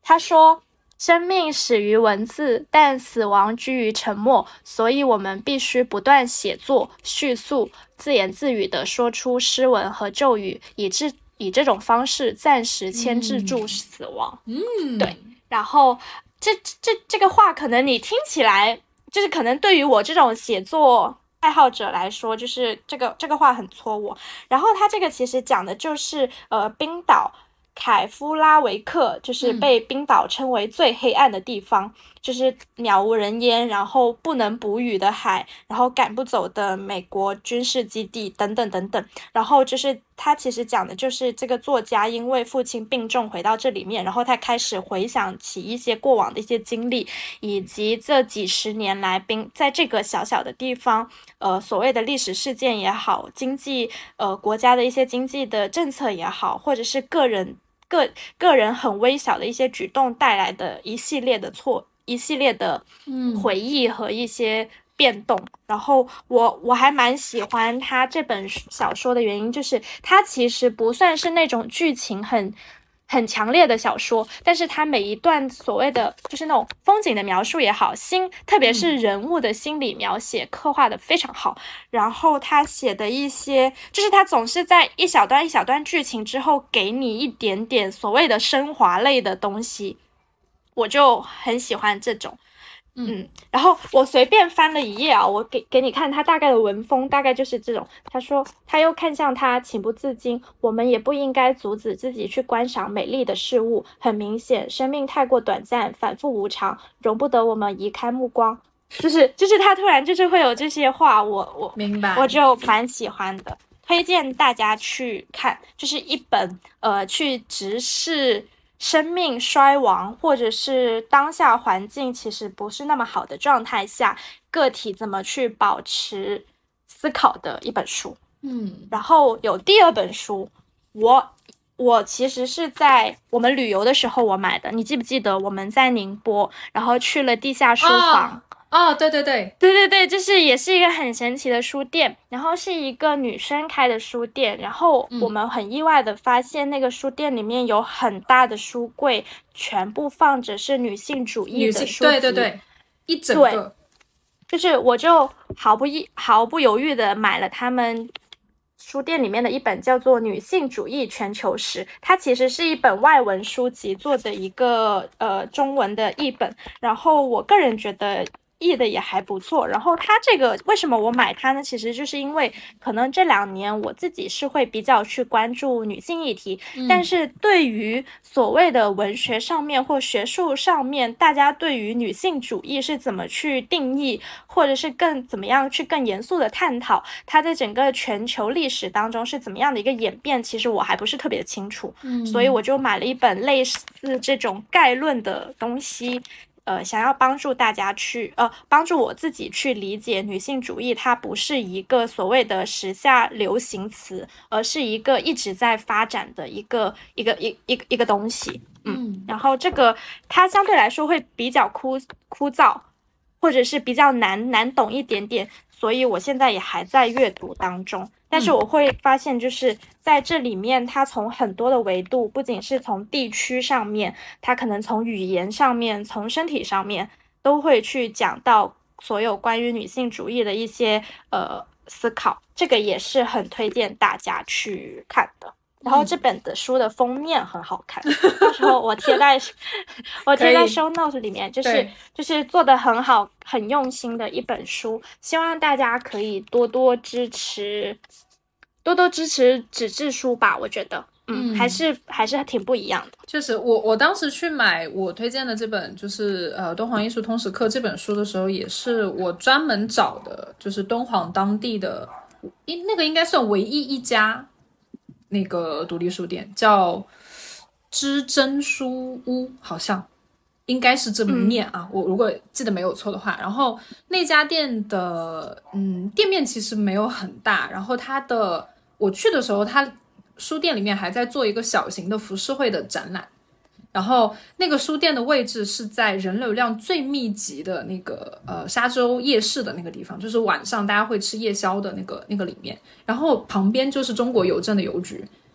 就是那个、那个选址怎么说？我觉得多多少少也是因为敦煌这个城市的特殊性吧，因为它既包含了旅游城市的特性，也包含了历史文化城市的特性。然后，所以它需要一个人流量非常集中的地方来承载一些文化底蕴。就比如说，你像有，其实有很多我这种人，就是在去敦煌莫高窟的前一晚到书店来紧急补充知识。就其实有很多很多这样我觉得蛮好的。对对对，就是而且呃，这本书嗯，大家可能看不到，但是我可以给呱呱看一下。就是我去的时候，我还特地在他们书店门口盖了章。嗯，对，就是所有有很多就是他们就是敦煌的一些比较地标性的，嗯然后包括壁画里面比较典型的一些纹样跟图案，然后我就都留下来了。嗯就是会让你会让你对当地文化的参与感更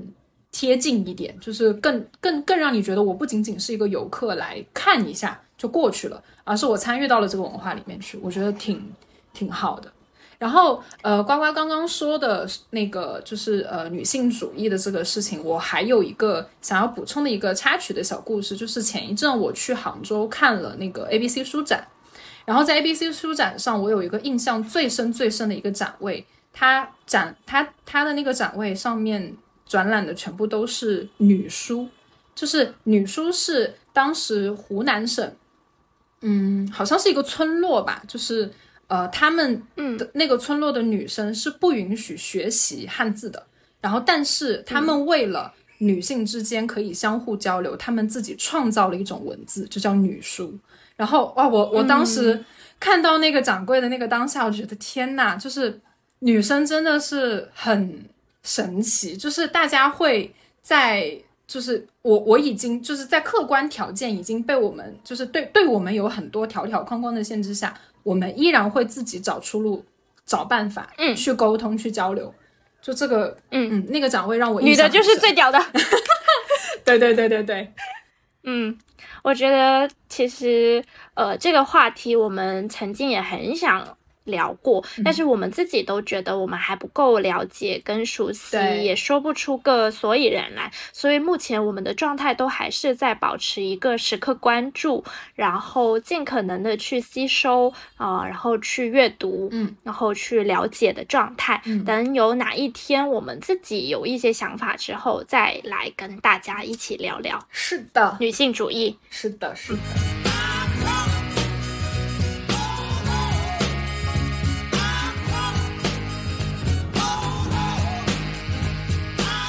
好，下一下一个话题。啊，倒数了，倒数三，最后三个，嗯，该如何应对无意义但暂时很多的工作？一听就是这位听友现在面临着一个呃狗屁工作，对吧？确实，嗯。嗯，好，这一题我先来回答。嗯，就是不可能有毫无意义的工作，就是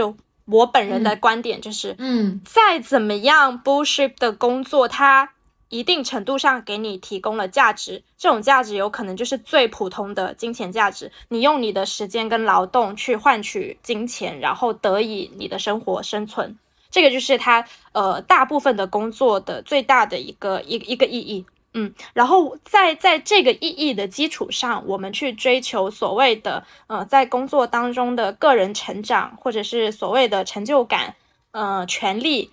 等，或者是社会地位等等，这些都是呃锦锦上添花的东西了。所以我会觉得说，没有工作是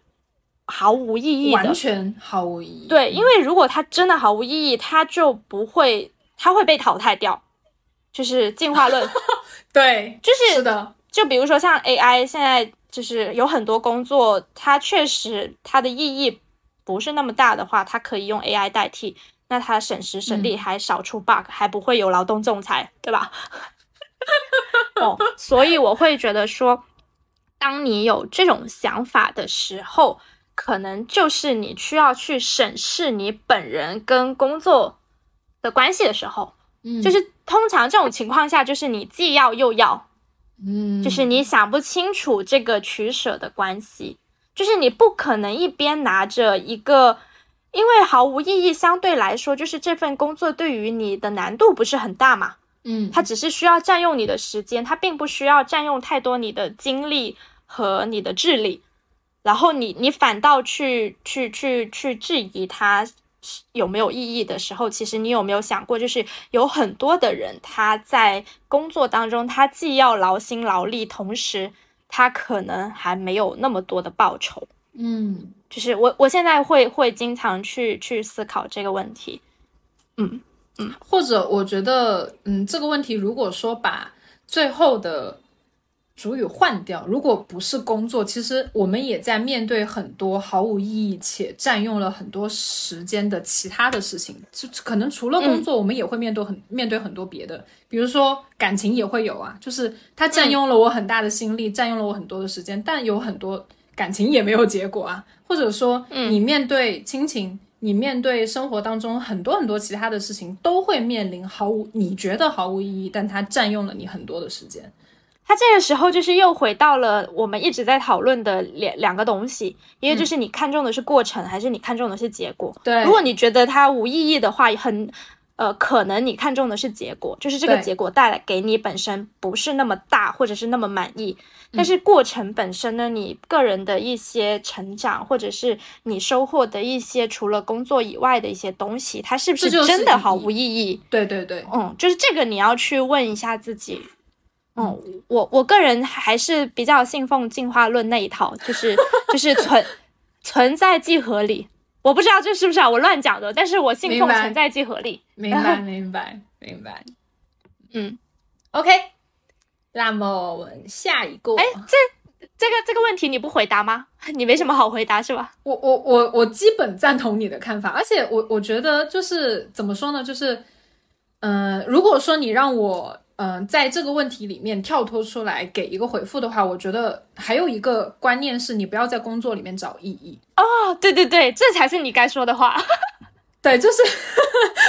就是你你如果你就是如果就因为我之前就是这样一个状态，我是一个很执着于在我的工作里面寻找我个人存在意义的一个人。后面我就会发现后面我就会发现这种思想会把你逼上绝路，因为嗯不可，因为因为首先工作这件事情是社会赋予你证明你自己有价值的。这件事情就已经有意义了。如果你在有意义的事情里面再想找一个百分之百契合你自己思想，或者也不是说契合思，就是契合你自己的设想，你希望它百分之百符合你的要求的这样一份工作，其实它不太存在，除非你要求它没有回报，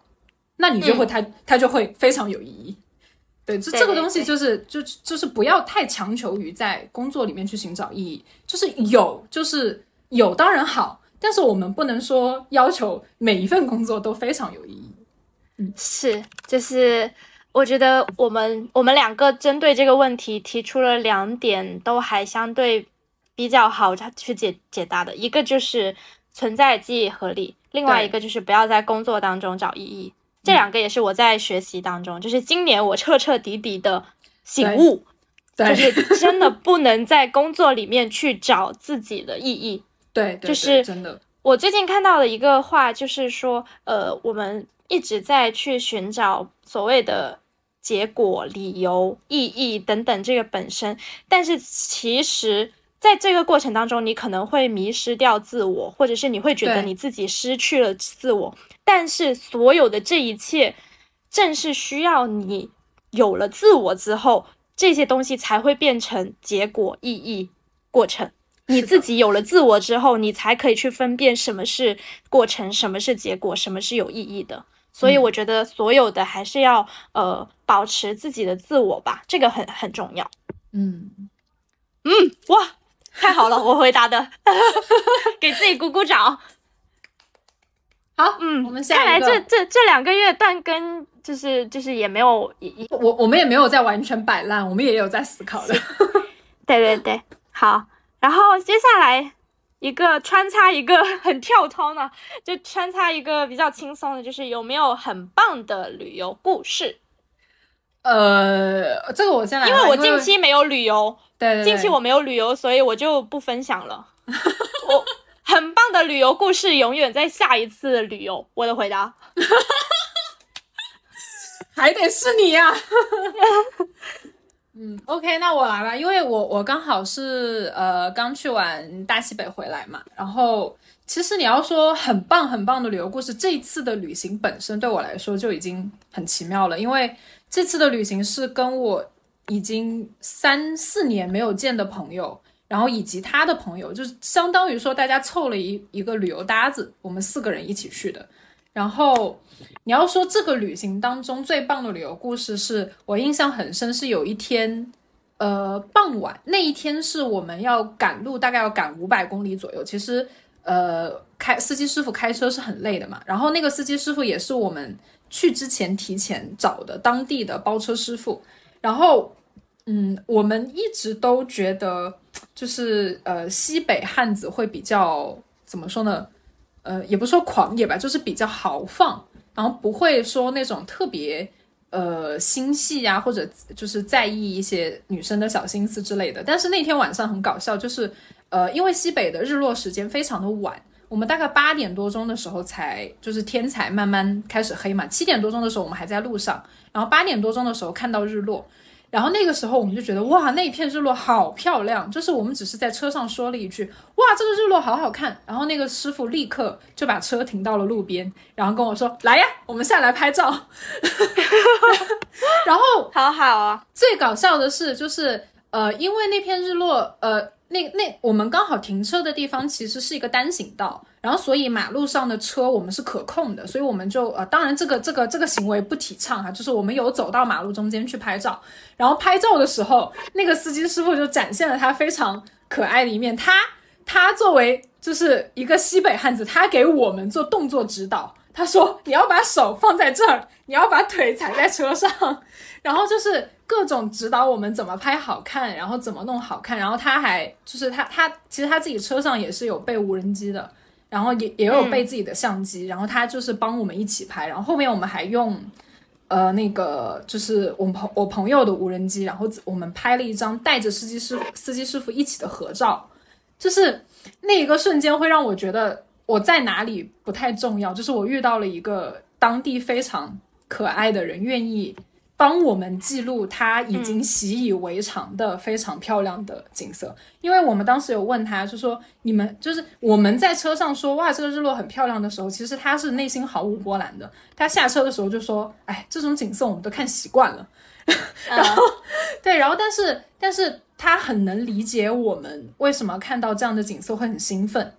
然后他，并且他愿意去帮我们记录这个，就是我们觉得很兴奋、很宝贵的时刻，即使在他看来这是他的日常。就这，这个是我觉得那趟旅行里面我觉得最开心的那一天，那天傍晚吧。嗯，白天其实我们已经玩的很累很累了。嗯，大概就是这样。可以啊，那我浅浅说一下吧，就是我觉得呃很棒的旅行故事。其实都是一些细枝末节的小事，比如说你可能遇到了呃很 nice 的店主，或者是酒、酒店，然后或者是你呃意外的发现了有好天气，然后看到了好的风景，其实这些都是很棒很棒的旅游故事。我们我们在西北还有一个，我当时有发给你看，我们在甘加秘境的时候有遇到一只超级肥的土拨鼠，我发给你看。对，然后我就会觉得说，就是比如说当下我们在旅游当中会觉得这些很小的事情很棒，那为什么我们在日常生活中就不会对身边的小事去产生这种哇哦，今天很棒的这种这种感觉呢？我觉得还是还是要把这一部分的能力，就是迁移到生活当中来，这样子才可以让自己的生活变得稍微精彩一点点。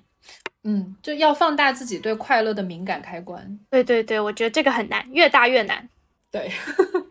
我最近的快乐源泉就是在小红书刷迪士尼的那种各种饭拍，然后给他们配音，就是给那些玩偶，就什么琳娜贝尔啊、饼姐啊，哦就是就是配各种音，然后觉得很搞笑。对，哇天哪，那我我觉得那我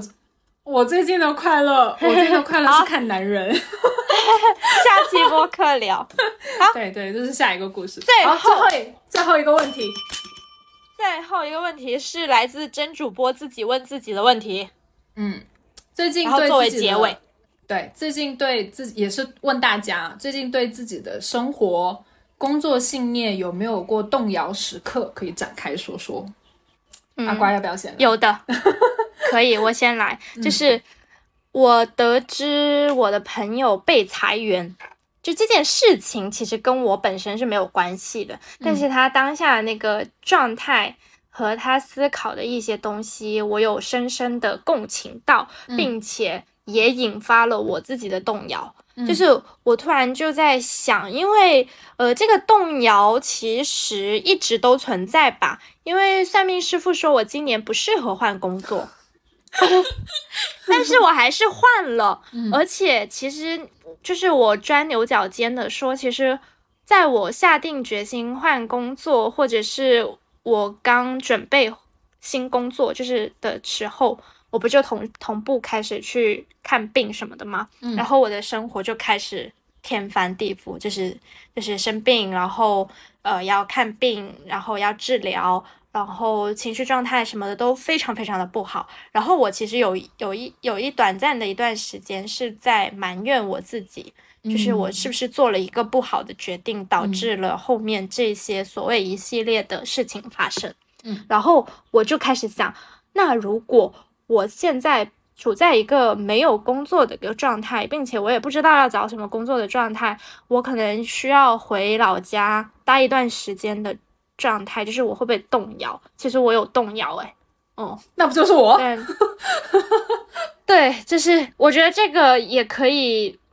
现在目前简单的讲，就是我还我确实有动摇的时刻，但是我并没有去做真正的这个决定，因为我会觉得说我在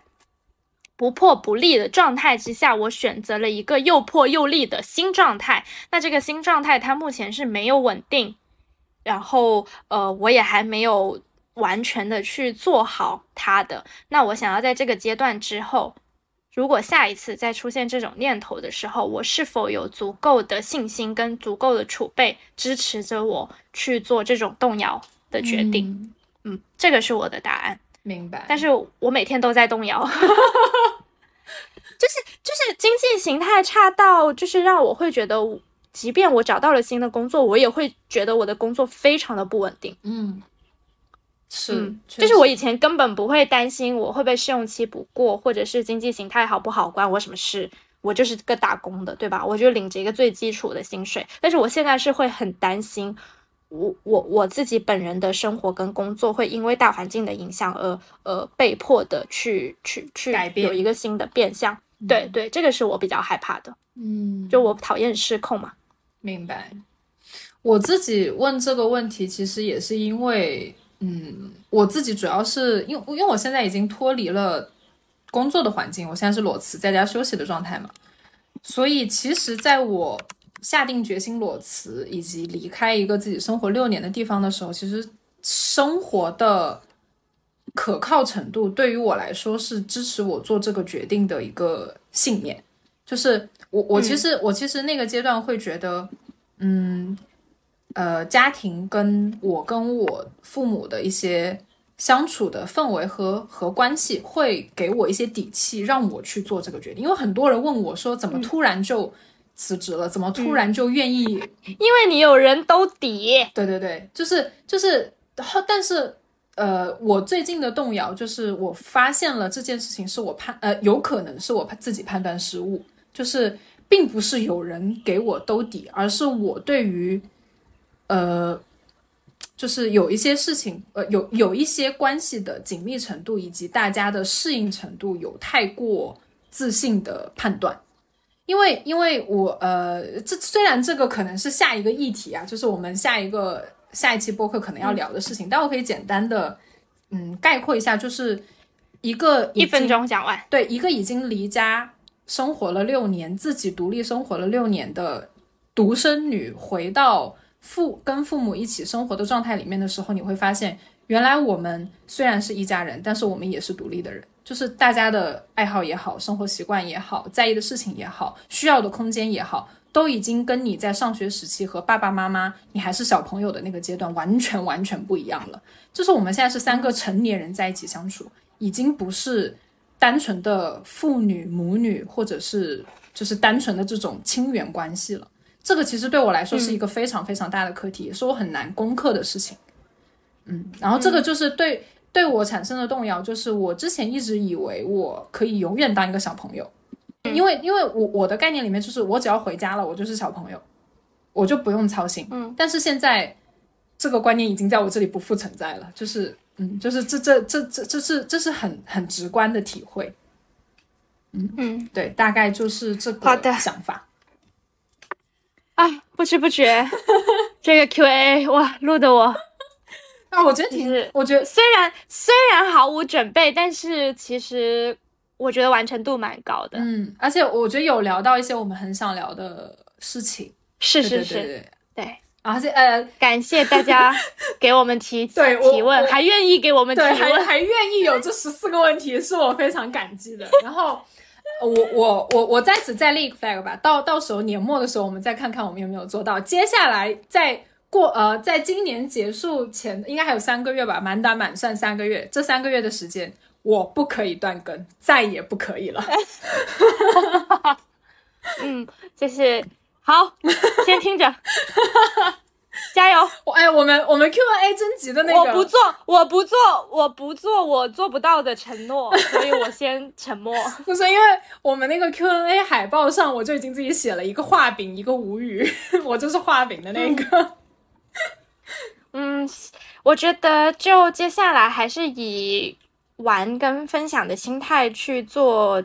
播客的输出吧。嗯就是其实生活当中还是有蛮多我想要表达跟分享的东西，嗯然后可能现在目前我觉得播客是一个最好的形式，嗯，既然我们就希望我们可以多多表达。对多多表达，坚持输出。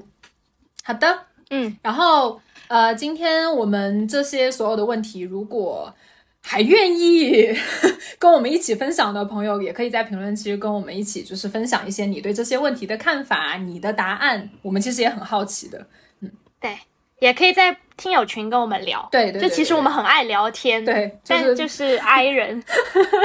对，OK，好，那我们本期节目就到这里啦，然后我们下次再见，拜拜，下次再见，一定会很快的，拜拜。拜拜，拜拜。